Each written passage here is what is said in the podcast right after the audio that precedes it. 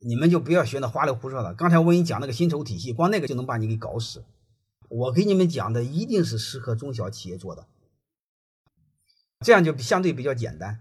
怎么简单呢？你比如员工平均工资，假设是一万，部门经理就两万，我呃就五万，大概就这意思。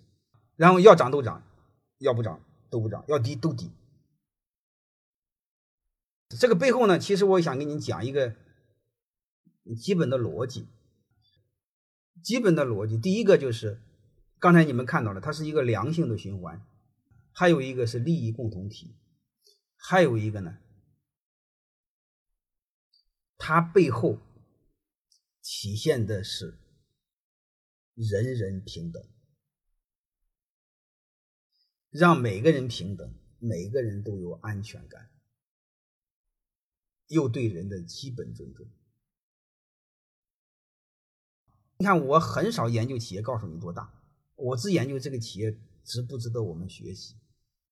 大小企业我都研究。